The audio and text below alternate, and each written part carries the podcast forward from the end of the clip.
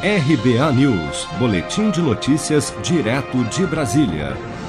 O Ministério da Educação publicou no Diário Oficial da União desta quarta-feira, 16 de setembro, as regras para preenchimento de vagas remanescentes do Fundo de Financiamento Estudantil, FIES, para o segundo semestre de 2020. O número de financiamentos oferecidos, prazos e procedimentos para inscrição dos candidatos ainda serão anunciados pelo MEC.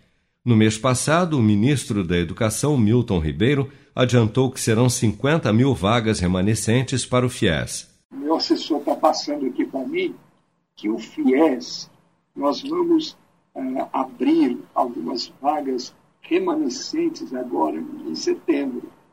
Em torno de 50 mil vagas. E o ProUni também 90 mil vagas.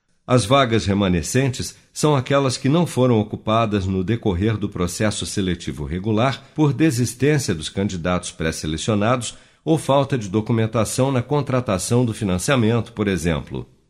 Quando estiverem abertas, as inscrições serão realizadas por meio da página do FIES, onde os estudantes também poderão conferir o cronograma do processo seletivo. O FIES é o programa do governo federal que tem o objetivo de facilitar o acesso ao crédito para financiamento de cursos de ensino superior oferecidos por instituições privadas. Criado em 1999, o FIES é operado pelo governo federal sem incidência de juros para estudantes que têm renda familiar de até três salários mínimos por pessoa. O percentual máximo do valor do curso financiado é definido de acordo com a renda familiar e os encargos cobrados pelas instituições de ensino.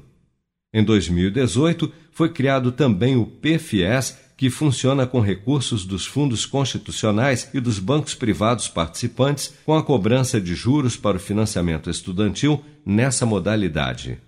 Seja para conquistar sonhos ou estar seguro em caso de imprevistos, conte com a poupança do Sicredi. A gente trabalha para cuidar de você, da sua família e proteger as suas conquistas. Se puder, comece a poupar hoje mesmo. Procure a agência Sicredi mais próxima e abra sua poupança. Sicredi, gente que coopera cresce. Com produção de Bárbara Couto, de Brasília, Flávio Carpes.